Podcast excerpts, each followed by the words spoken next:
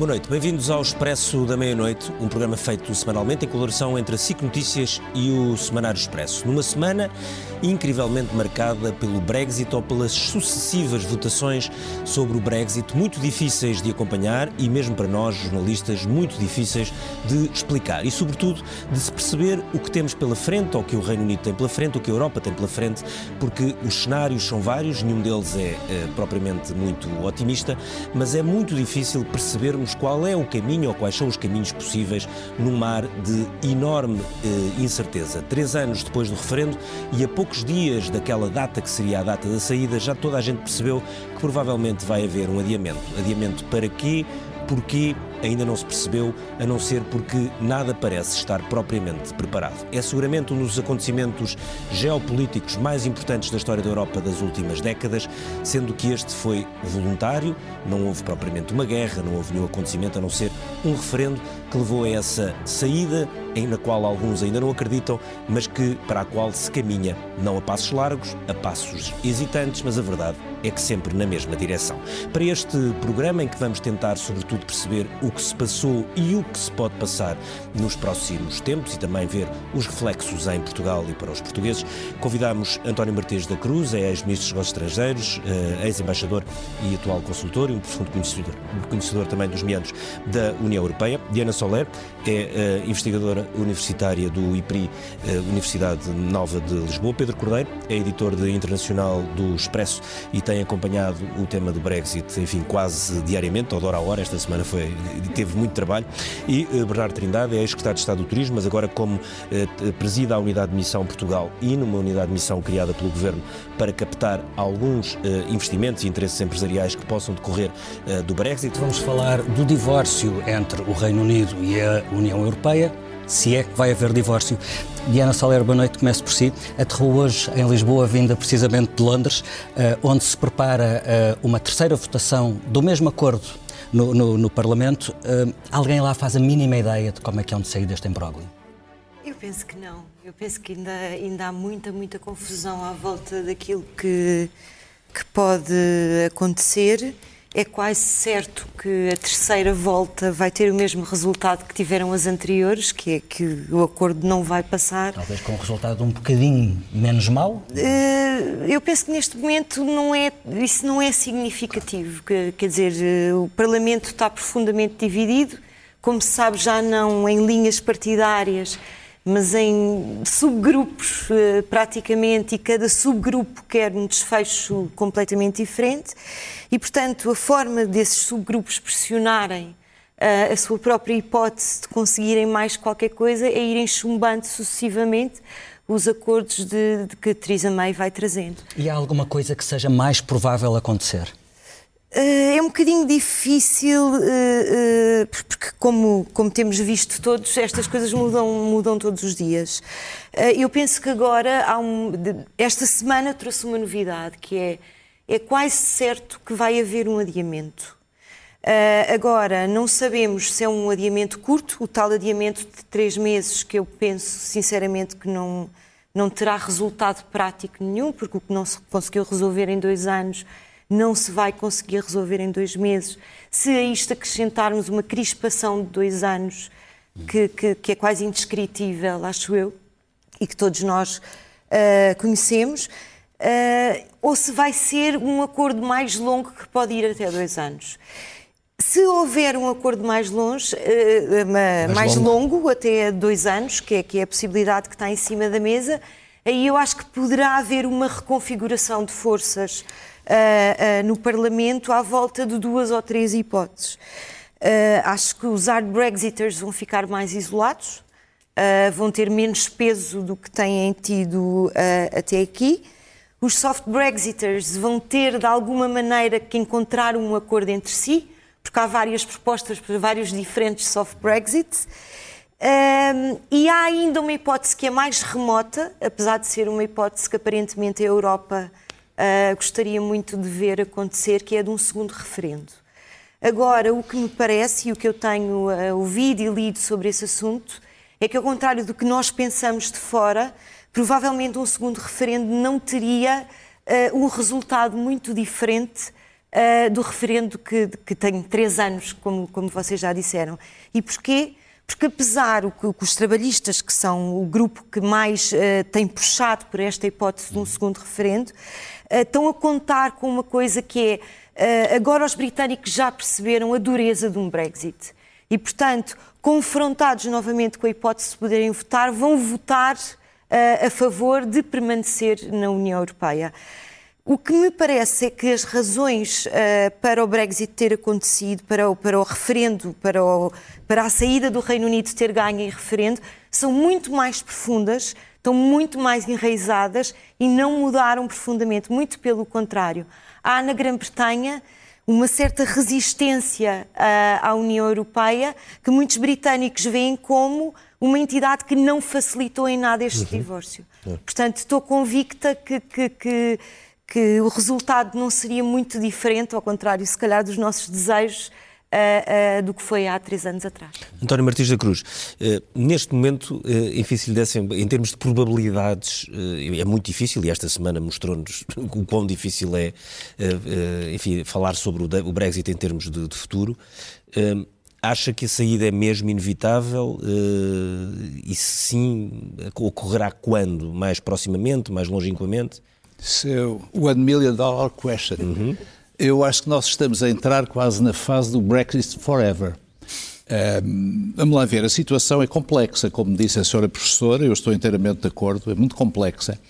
Temos que esperar o resultado da votação terça-feira que vem. Uh, e temos que esperar também, seja qual for a hipótese, o que é que vai fazer a União Europeia. Porque o Conselho Europeu reúne quinta e sexta-feira da semana que vem. Até agora, os países da União Europeia têm estado numa posição de unidade, mas nada garante que ela continue. Uhum. Até porque uma das consequências do que se está a passar é um certo bloqueamento da vida política e com consequências económicas graves no Reino Unido, com indústrias a fecharem, uh, tudo aquilo que são indústrias que não precisarão de grandes cuidados aduaneiros se houver o Brexit estão a sair, uh, os automóveis, as farmacêuticas, algum problema com as indústrias financeiras, mas do lado da União Europeia está a haver um, não diria um bloqueamento, mas demasiada atenção. Eu estive esta semana em Bruxelas e em Berlim e aproveitei para falar com os meus amigos em Bruxelas, no Conselho e na Comissão. Hum, estão fo focados no problema do Brexit. Portanto, isto está a custar outros temas que são atuais e que são importantes, sobretudo para países periféricos como Portugal, que são importantes no ritmo da União Europeia. Ainda por cima temos o cenário das próximas eleições para o Parlamento Europeu. Vai haver ou não vai haver? Poderemos falar nisso também. Os próprios britânicos ainda não sabem se vão ter de votar ou não ter de votar, mesmo já tendo decidido Exatamente. que querem sair da União. Aliás, uma das, uma das razões. Uma componente de surrealismo exato, a todo este Uma das razões para o alargamento breve, ou seja, até 30 de junho, é porque os deputados europeus, eh, a primeira sessão é 3 de julho, de modo que se até 30 de junho, depois não precisam de votar. Para além disso. E acha possível isso? A saída ser até 30 de junho?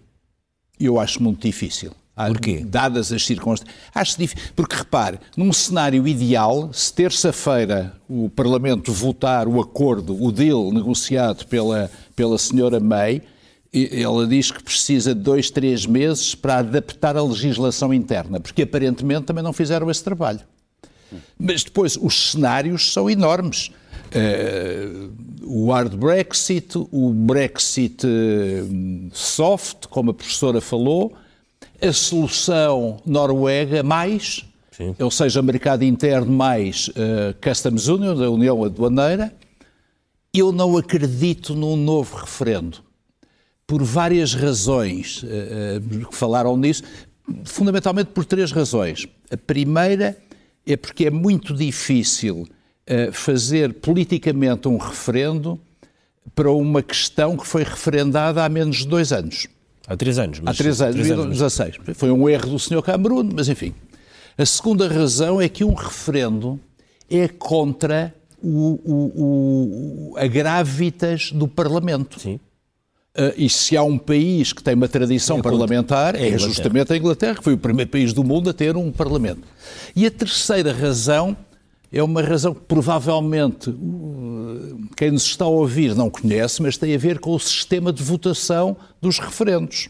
Por exemplo, um inglês que viva no Algarve não pode votar no referendo em Inglaterra se houver outro referendo no Brexit.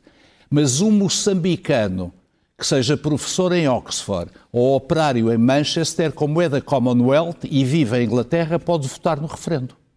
O que significa que esta, perdoem-me a expressão, salgalhada de eleitores possíveis faz com que um referendo possa não refletir exatamente o que pensa o povo inglês. Sabe, eu estava no outro dia a pensar no referendo e lembrei. Agora, essas regras já se aplicaram ao primeiro referendo. Já se aplicaram ao primeiro referendo, mas são, vão ser, obviamente, exacerbadas na campanha eleitoral se houver um segundo referendo. Uhum. Sabe, eu estava eu também não acredito no segundo referendo, não acredito, quer dizer, não acho provável. Eu acho que não há condições políticas, mas sabe, eu estava no outro dia a pensar no problema do referendo e veio-me à memória, sabe, isto de ser velho é um problema. Quando lembro-me de ter estudado aqui há muitos anos no liceu o problema, o, o, filósofo e matemático grego do século V a.C., o Zenão de Hélia, que tinha o paradoxo da flecha. Quando se dispara uma flecha, dizia Zenão de Hélio que se olharmos num instante, a flecha está parada. Se olharmos no instante seguinte, a flecha também está parada. Portanto, a flecha nunca atinge o alvo.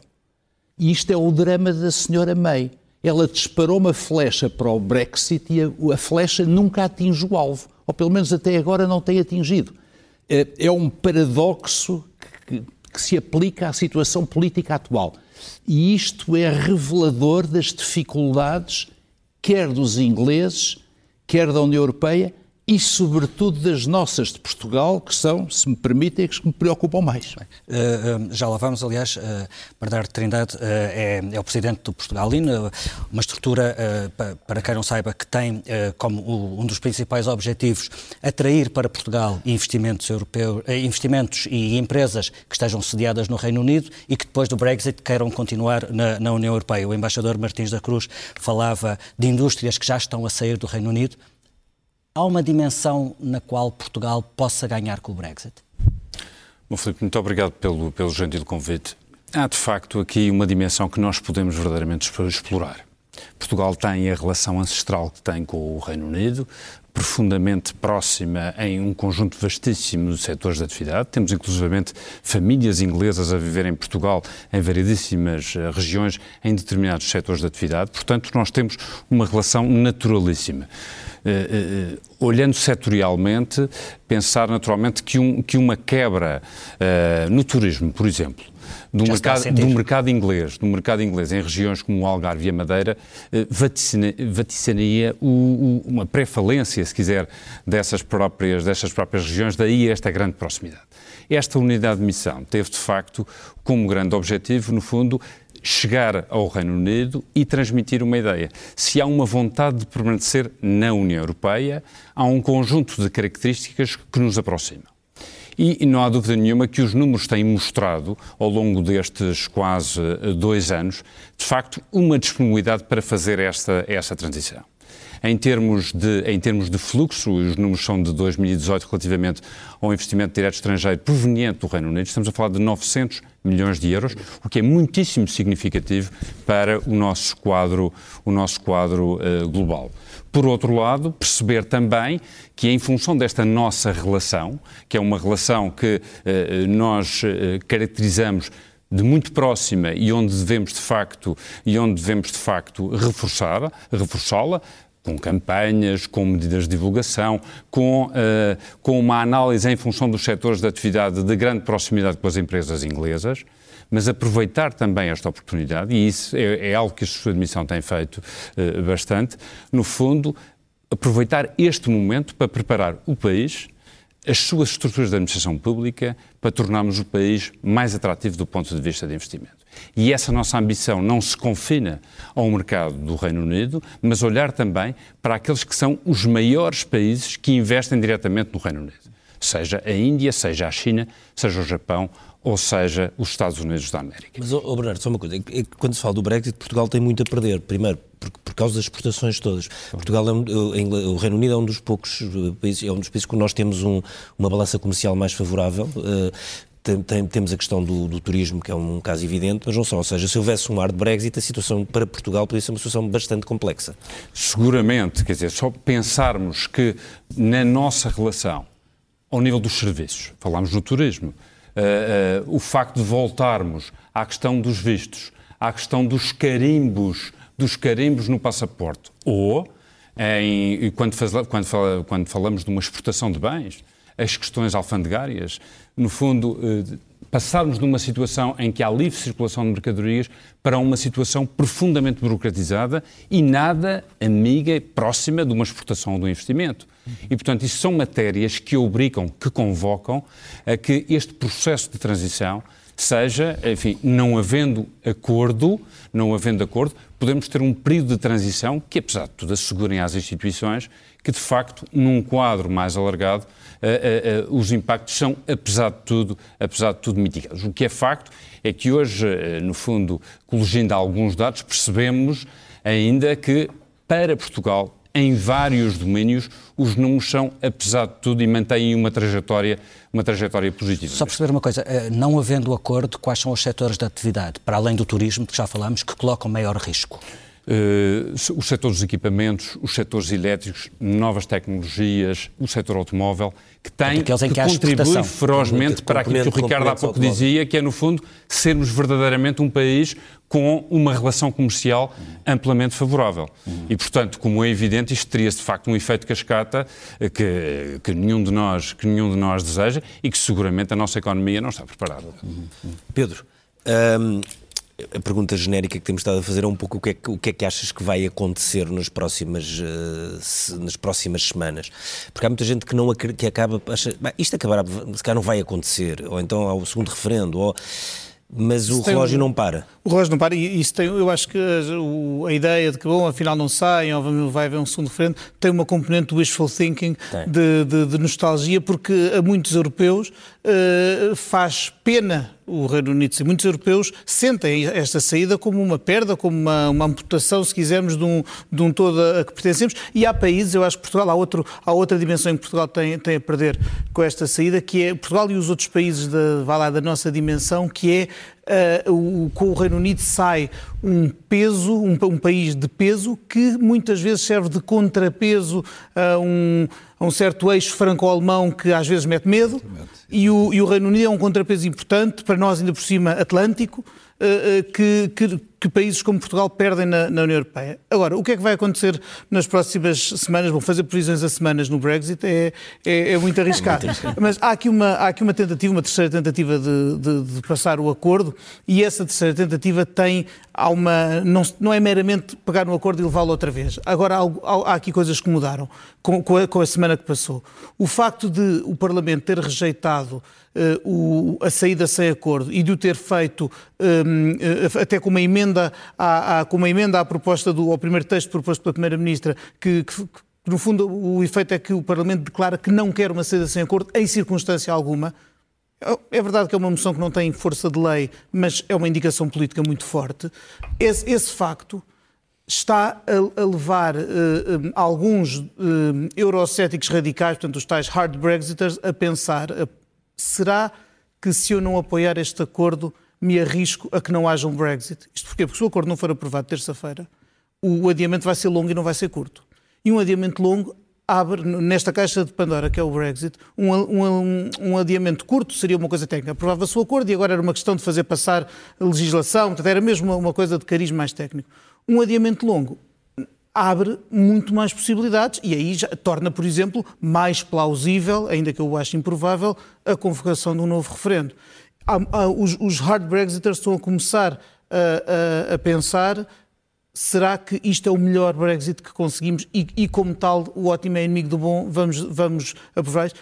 É preciso que, se tivermos em conta que, sente, que a diferença na, no último chumbo ao, ao acordo a diferença foi de 149 votos, portanto foram 391 uh, uh, uh, nãos para 242 sims. Portanto, era preciso que 75 dos que votaram não passassem a votar sim, o que é muito, é muita gente. Mas a, a lógica de Teresa May está a ser essa. Por um lado, eh, fazer esta pressão sobre, sobre a, ala, a ala radical dos conservadores, por outro lado, namorar os, os, unionistas da Irlanda do Norte, que têm feito ali um certo bloqueio por causa de, de questões, questões, específicas da sua região e que também estão a ser, entre hoje e amanhã, estão a ser namorados por vários membros do governo, inclusive, muito sintomaticamente, o Ministro das Finanças. Uh, portanto, Ou são... seja, pode dar-se o caso de Teresa May estar a comprar votos. Uh, Teresa May comprou com mil milhões de libras o apoio dos unionistas quando perdeu a maioria absoluta. Uh, esse acordo, uh, que foi em junho de 2017, na altura das eleições legislativas, foi um acordo por dois anos, portanto está prestes a expirar. Ora, nada como as pessoas conversarem civilizadamente para, para renovar um acordo, não, é? não, não vamos aqui ser lançar suspeitas, mas, mas que, que, a imprensa hoje notava muito a presença do, do, do Ministro das Finanças nessas negociações, ele que tem sido, em relação ao Brexit, Brexit até nem partilha necessariamente a, a visão de Theresa May, foi visto assim como, como algo de, de sintomático. O problema é que tem havido sempre maiorias claras contra tudo, e nenhuma maioria a favor de coisa nenhuma. No outro dia a Diana escrevia que eh, é fácil votar no protesto, o problema é depois. E estamos, estamos num desses casos, é que o depois continua sem, sem, se perceber, eh, sem se perceber no que é que dá. Eh, do seu ponto de vista, nesta negociação, Bruxelas tem ajudado, tem dificultado excessivamente, tem ajudado tanto quanto pode. Qual, que balanço é que faz? Essa questão é uma questão muito complexa. Eh, eu tenho sido, eh, nas coisas que tenho escrito, tenho sido mais crítica que a maioria das pessoas eh, que eu tenho lido relativamente a Bruxelas.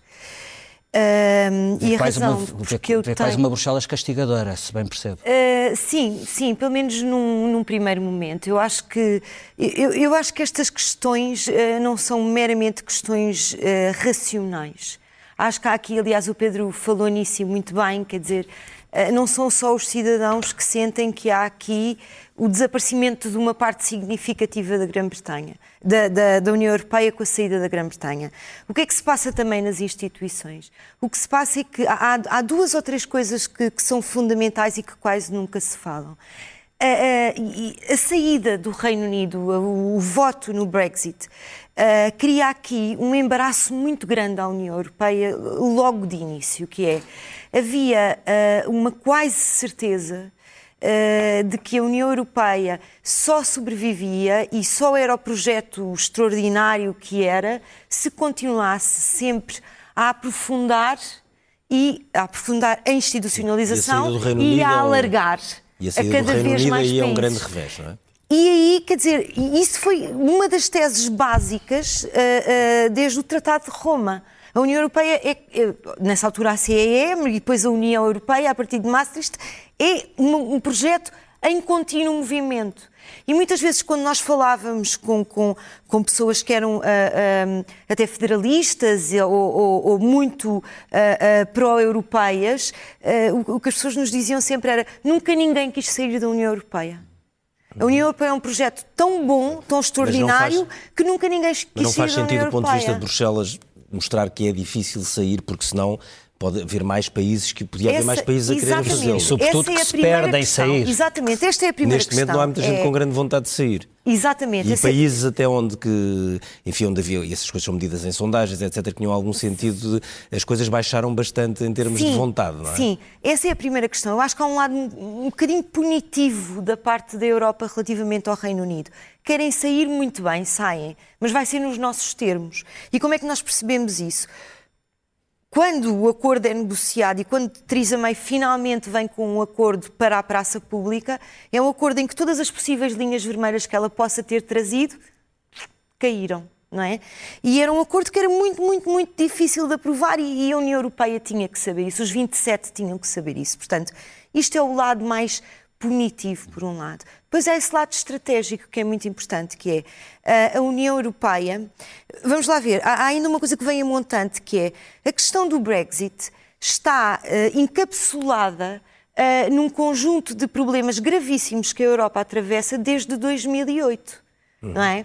E, portanto, a saída do Reino Unido... Desde a crise uh, financeira. Desde a crise financeira. Eu, eu tenho, tenho, escrito que, há, que houve cinco crises na União Europeia, sendo que a primeira foi a, a, financeira e as duas últimas, que estão muito ligadas ao Brexit, são, por um lado, uma crise de identidade e, por outro lado, uma crise institucional porque eh, em um bocadinho por toda a União Europeia temos eh, partidos extremistas a crescerem, eh, temos partidos nacionalistas que, que podem não ter esse pendor extremista, mas que têm um pendor ultraconservador a tomar conta do poder, temos Uh, uh, muitas tentativas de partidos uh, populistas a tentarem, aliás, o, o, o, referendo do Reino Unido é a prova disso, a tentarem mudar a, a percepção dos cidadãos da União Europeia. Temos um sentimento anti-europeu crescente e, portanto, o Brexit acontece no meio de, da própria Europa a passar uma crise profunda e, e, fundamental e os partidos tradicionais não serem capazes de responder a essa crise profunda. Portanto,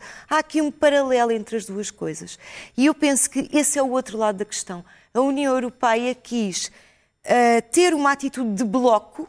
Nós não vamos ceder uh, à Grã-Bretanha, não só porque é difícil sair da União Europeia, isto é uma instituição com fortes laços que não são para quebrar de qualquer maneira, mas por outro lado, porque queremos anular tentações uh, de que outros países saiam.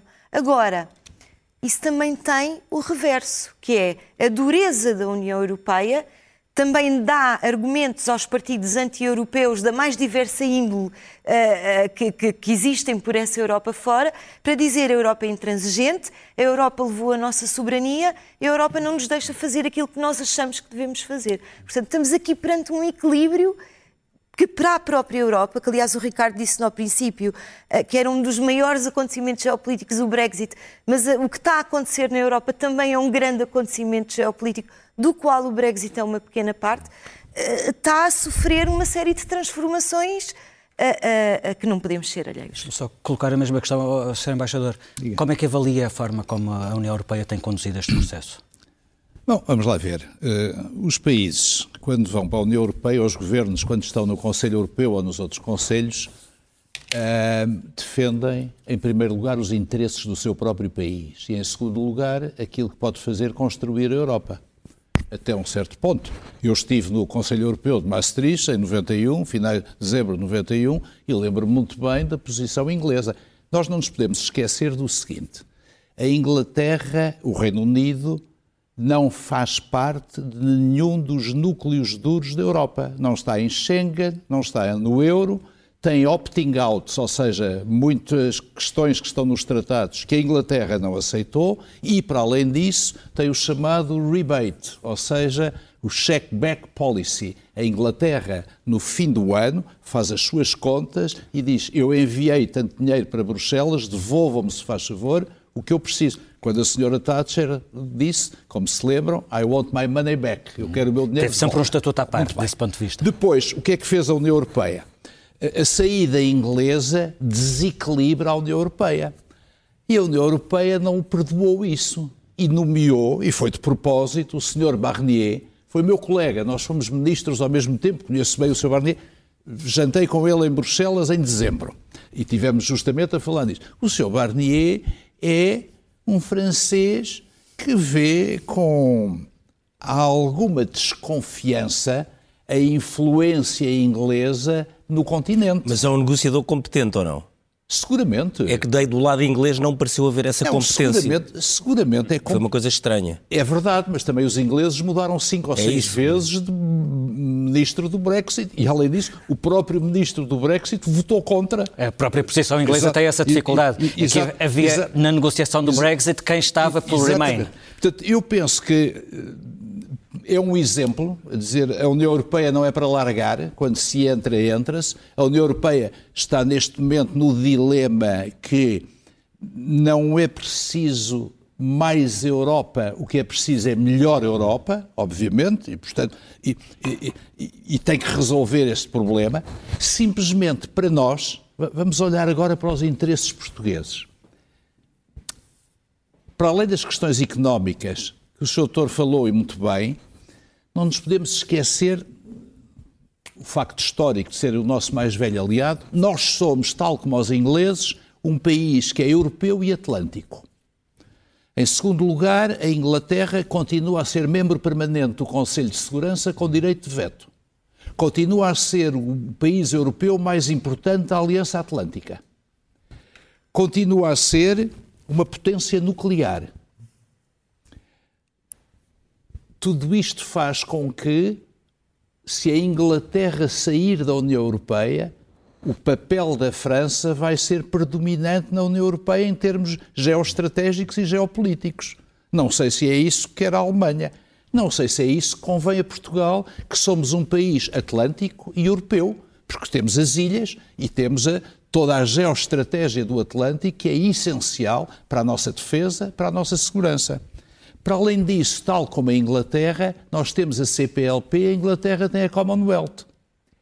Se a Inglaterra, se o Reino Unido sair da União Europeia, a diplomacia inglesa não vai ficar quieta.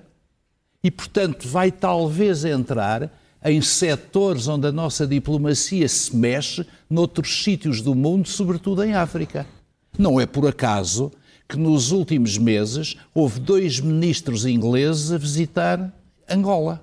Não é por acaso. A diplomacia inglesa está neste momento com alguma perplexidade, é das melhores diplomacias do mundo, está com perplexidade porque não recebe instruções. O pior é uma máquina diplomática que não recebe instruções do governo e que eles não sabem.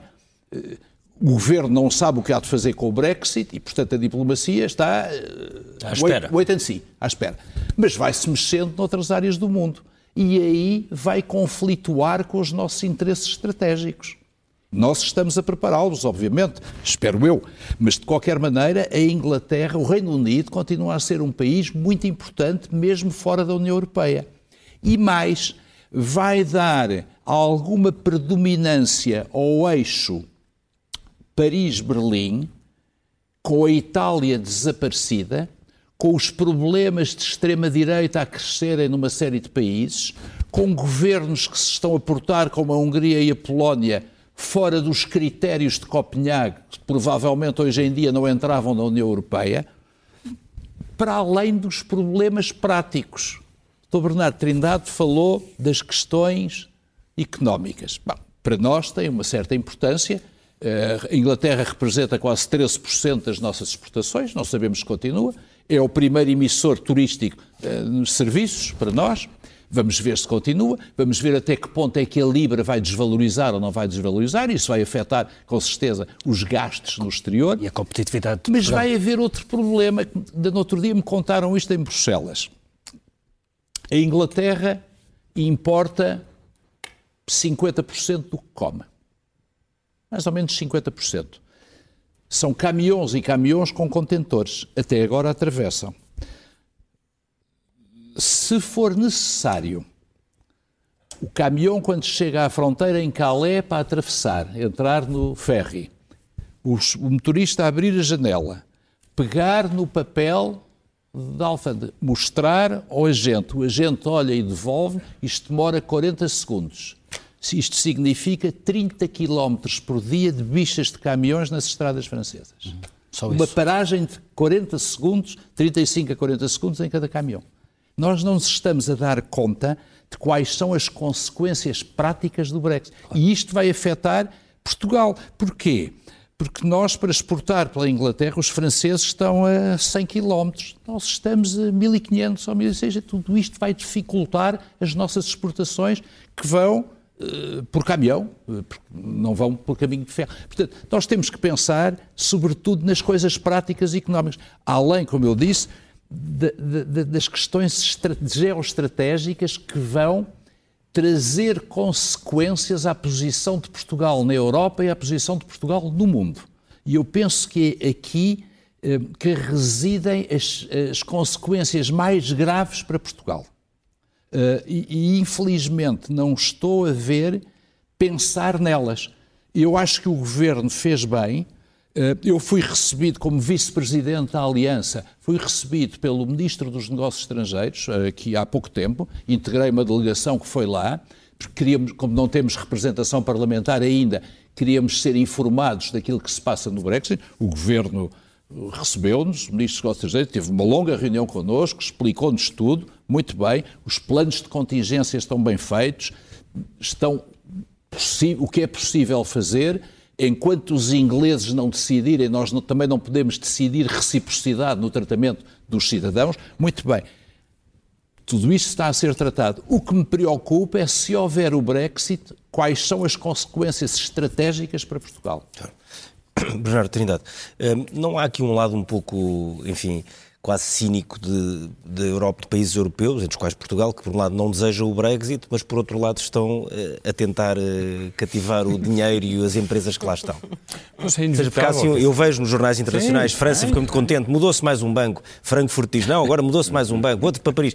Enfim, ninguém quer, mas depois ficam todos contentes cada vez que há um banco que muda a sede e que lá vêm 500 ou 600 pessoas trabalhar. Eu acho, para... que, é, acho que é preciso separar. E pagar rendas. E a pagar rendas, claro. É preciso separar os, os momentos. Houve, de facto, um momento do anúncio que determinou, nomeadamente, esta quebra de confiança, e, nomeadamente, as empresas dizendo, disponibilizando-se para mudar geograficamente com o objetivo de permanecer na na União Europeia e nós próprios, Portugal, candidatou-se a uma série de, uh, uma série de iniciativas, enfim, se quiser a mais, mais relevante, foi de facto a candidatura à Agência Europeia do Medicamento que, uh, que acabou por não vir para uh, acabou por não vir para para Portugal. Isso é todo um outro processo. É um outro processo, mas uh, não, isso, isso só para situar o Brexit, o Brexit é do Infarmed. É para situar, é sobretudo para situar a questão em termos daquelas que são que foram no fundo os desafios imediatos.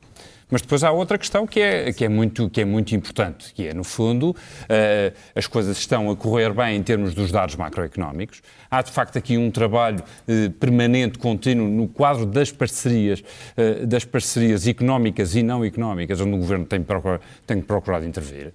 E a esse respeito eu gostaria, de alguma forma, de enaltecer áreas, áreas, muitas delas de soberania, onde de facto havia imensa dificuldade para, digamos, um diálogo aberto, eh, sobretudo garantindo que por essa via, pela sua intervenção, nós podíamos ter melhor economia, melhor investimento.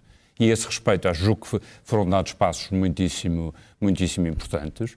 Agora, há questões que se relacionam com o nosso relacionamento, com o relacionamento bilateral que são absolutamente da ordem do dia. Quer dizer, Sr. Embaixador já, já significou, já enumerou. Eu há pouco, quando referia um pouco estas questões, quer no quadro dos serviços, quer no quadro dos bens, quer dizer, restrições profundas ao normal, ao normal funcionamento, quando a expectativa era uma expectativa de livre circulação, como é evidente, isto piora, piora bastante as coisas do ponto de vista uh, de confiança. Depois há um outro aspecto aqui que é muito importante e que, para, e que para países que dependem profundamente da evolução da, eh, da moeda, o que é facto é que depois do anúncio do Brexit, a Libra se desvalorizou relativamente ao euro. Ou seja, eh, para, para países que dependem da questão cambial no quadro da sua afirmação, isto é mau. Sobretudo porquê? Porque em determinadas atividades, e eu volto aqui a, a, a, uma área que me é próxima, nomeadamente a atividade turística, o que se veio a, a verificar é que um conjunto de outros territórios, no mesmo tempo, em função, digamos, de liberdade cambial, puderam, no fundo, desvalorizar a sua moeda, refiro-me nomeadamente à, à Turquia, que basicamente, enquanto o euro se valorizava face à Libra, o que é facto é que a lira turca desvalorizava 80%. Imaginem, do ponto de vista de competitividade, o que é que estamos a falar. Significa que há uma disponibilidade para um vasto território, resolvidas as questões da segurança, porquanto elas foram relevantes para que esse paradigma fosse, fosse alterado, e, portanto, países que dependem no seu, na sua, no seu perfil de especialização económico, eh, dependem destas atividades para poder se ingrar, são naturalmente uh, uh, ameaçados. E, portanto, nós temos aqui, uh, em termos de curtíssimo prazo, várias ameaças que, de alguma forma, exigem um período, um período, de, um período de transição que, no fundo, possa culminar, apesar de tudo, com uma mitigação destes efeitos que todos nós já identificamos. Pedro, há muito, muita gente que acha que isto foi sempre uma inconsciência de David Cameron, uma loucura de David Cameron, mas a questão, como aliás a Diana também já disse, a, questão uh, do, do mal-estar, se quisermos, entre o Reino Unido e a União Europeia, sobretudo dentro do Partido Conservador, era uma coisa antiga e que se calhar mais tarde ou mais cedo acabaria por explodir sempre. Preciso te lembrar que o Reino Unido entrou para a União Europeia em 73, até mais tarde do que estava, porque o general de Gaulle tinha aquela mania de os vetar, mas quando eles entraram em 73, passado um ano e meio estavam a organizar um referendo para ver se queriam mesmo ficar, em 75. Exatamente. Uh, uh, e portanto houve sempre este mal-estar uh, e houve vários líderes, até do Partido Conservador, que caíram por causa da questão europeia. a Thatcher, o Major não caiu, mas chamava bastards aos, aos Brexiters, aos pré-Brexiters de, de, então. O, o, o, Cameron caiu por causa de, de, do, do, referendo, obviamente. E portanto houve, houve sempre uma, um, um mal-estar e, um, e, o, e a história do pé dentro e do, e do, e do pé fora, que está muito bem vista num num sketch do Yes Minister que, uhum. que, que circula aí pelas redes sociais. Sempre houve este, este mal-estar que agora foi, de facto, atingiu o, o, o auge quando Cameron fez o, o, referendo achando que ia resolver de uma vez por todas o, o, esse mal-estar e, na verdade, apenas o, apenas o exacerbou. E é também isso, tal, tal, creio eu, que, que, torna tão difícil ao, ao, Reino Unido encontrar uma maioria a favor de qualquer coisa, que é o que a Europa agora lhe exige, porque isto não vai ser só chegar e pedir, olha, eu quero um adiamento. O, o, os sinais que vêm de Bruxelas e das várias das, das 27 capitais é então diga lá para que é que quer o adiamento. Porque isto não pode ser só eh, pedir agora três meses para empurrar com a barriga e para, para apresentar outra vez o, uma, uma, versão qualquer eh, edulcorada do acordo e depois chumbar daqui a uns meses estamos a pedir outra vez. Bruxelas quer um bocadinho mais de clareza. E, e, e vai ter que haver no, no, no, no Parlamento Britânico um esforço qualquer que quebra partidarito reinante, tem sido, tem sido uma coisa eh, de um sectarismo bastante grande, quer entre partidos, quer entre Brexiters e Remainers. Não há ninguém com vontade de encontrar common ground, não é?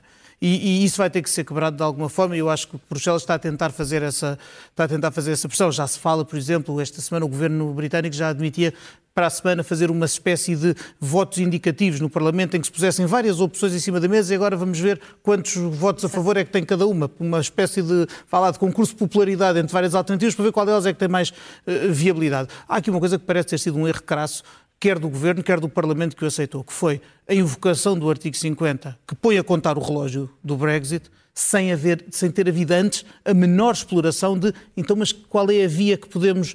Nós, teria sido muito melhor fazer as coisas ao contrário, explorar primeiro uh, uh, várias alternativas no Parlamento e quando houvesse uma, um, uma que tivesse um mínimo de plausibilidade, então sim, invocar o artigo 50 para dizer queremos sair e queremos sair com estes termos, e aí gera uma posição negocial muito mais unida do país perante os, os 27. Bom, nada disso aconteceu, agora uh, resta um bocadinho tentar apanhar os cacos. Uh, procurando um consenso qualquer, que já podia existir, atenção, já há, há uma, existe uma, hoje existe uma maioria no Parlamento, em, em termos de consciências individuais de deputados, existe uma maioria a favor de um soft Brexit de um, de um Brexit o que é que é esse soft Brexit? É um Bre Para quem seria, está em casa, o que é que se quer dizer? É um Brexit que mantém o Reino Unido mais próximo da União Europeia do que querem os, os radicais. Há quem diga, por exemplo, também que Bom, então para isso mais valia não sair, porque vão continuar sujeitos a uma série que é que é de regras. Mais próximo? Mais próximo é no sentido de manter, eh, manter por exemplo, o Reino Unido na, na União Aduaneira, mesmo que não fique no mercado único. Tipo, Agora, tipo, tipo Noruega. Tipo é Noruega, uma versão parecida com a Noruega. Agora, isso, isso tem um lado mau, que é o Reino Unido ficará a obedecer a regras europeias sem ter um, um lugar à mesa das negociações. Isso é verdade. Nem poder votar.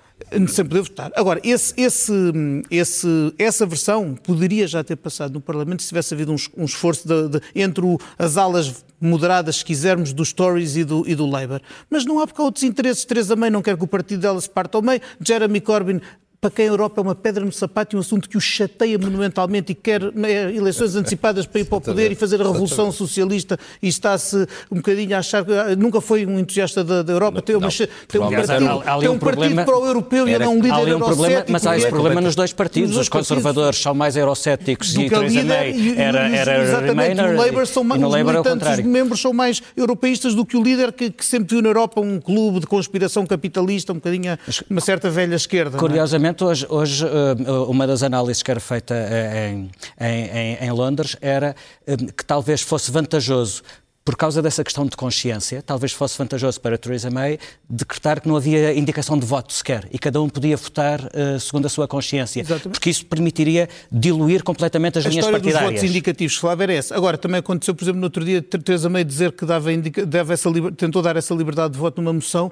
mas depois foi aprovada uma emenda com que ela não E ela acabou a votar contra a sua contra própria a sua proposta. Própria Exatamente. Portanto, Diana... Esse lado de, de liberdade individual cria um Parlamento um bocado caótico, embora bastante livre livre. Está, uh, tudo isto também uh, está condicionado pela proximidade das eleições europeias, são eleições em relação às quais há uma expectativa de um reforço de correntes nacionalistas ou populistas. O que lhe pergunto é de que forma este processo e, sobretudo, o arrastar e o mal-estar provocado por este arrastamento pode condicionar as europeias? Será que vai crescer o, o, o, o euroceticismo ou será que, pelo contrário, o impasse poderá ajudar a passar a ideia de que mais vale ficar do que ter estas ideias malucas de caminhar para o precipício? Uh, eu penso que, que, não vai ter, uh, estranhamente, mas é o que as sondagens dizem, não vai ter um impacto muito direto. Uh, estas negociações do Brexit e esta complicação toda não vai ter um impacto muito direto na, nas eleições Ninguém europeias. quer retirar para si conclusões do que está a acontecer ao outro. Eu acho que é não, isso? eu acho que não. Eu acho que não é só não tirar conclusões, é este processo é tão complexo e, e ambas as partes têm tido uh, momentos uh, tão titubeantes e, e tão uh, difíceis de compreender Uh, que, que, eu acho que cada um, uh, cada partido, cada formação pode quase tirar a conclusão que quiser. E acho que é isso que vai acontecer na campanha para as europeias. É, uh, no fundo, cada força política, com, dependendo do seu, da sua perspectiva anti ou pró-europeia, ou anti-europeia por estas razões ou pró-europeia por aquelas, vai tirar desta confusão quase aquilo que quiser, porque, porque há quase para todos os gostos. O que é certo, e isto é muito importante dizer, aliás, há duas coisas que é muito importante dizer neste momento, três até, é que, uh, segundo praticamente todas as sondagens que existem até agora, uh, um terço do Parlamento Europeu uh, vai, vai ser, um terço dos lugares do Parlamento Europeu vão pertencer a partidos por algum motivo anti-europeus. portanto, Uh, isso é outro problema que a Europa terá que enfrentar, uh, provavelmente a partir de maio, é como é que se vai lidar com um Parlamento Europeu em que um terço dos deputados uh, não, são anti-europeus e que as, as, duas grandes famílias europeias, os, os socialistas e o PPE, não vão ter 50% em conjunto. Portanto, vamos ter uma formação parlamentar pela primeira vez completamente diferente uh, daquilo que nós temos desde que existe o Parlamento Europeu. Portanto, isso, isso para mim Uh, é o grande desafio da Europa em si e não está intimamente ligado com o Brexit. Este penso que não está. Agora, há aqui uma questão que o senhor embaixador tocou que eu penso que é absolutamente fundamental e que se tem falado pouquíssimo, que se pode partir em duas questões. A primeira é como é que vão ser as relações da Europa e do Reino Unido depois do soft Brexit, do adiamento, do que quer que aconteça daqui para a frente. Que uh, relações políticas podem ter uh, uma entidade de 27 países e um país soberano, que aparentemente nem vai voltar a ter a soberania que gostaria de ter, uh, depois destes dois anos de, de, de gladiação tão forte em relação a tantas questões. Eu penso que muito dificilmente a relação entre a Europa e o Reino Unido vai sair incólume uh, uh, desta situação. E isto leva-nos ao segundo ponto, que este sim o Sr. Embaixador tocou com, com, com, com muita veemência e eu acho que muito bem, que é, e a segurança? É porque nós estamos aqui a falar de questões uh, económicas, claro, que questões é? identitárias, uhum. questões uh, uh, de relações circulação, diplomáticas, etc. circulação, espaço Schengen, etc. Mas há aqui uma questão muitíssimo importante: é que a segurança europeia depende, uh, em grande medida, da NATO. E o Reino Unido é um membro importantíssimo da NATO, especialmente neste momento em que os Estados Unidos se afastaram significativamente uhum. da Aliança Atlântica.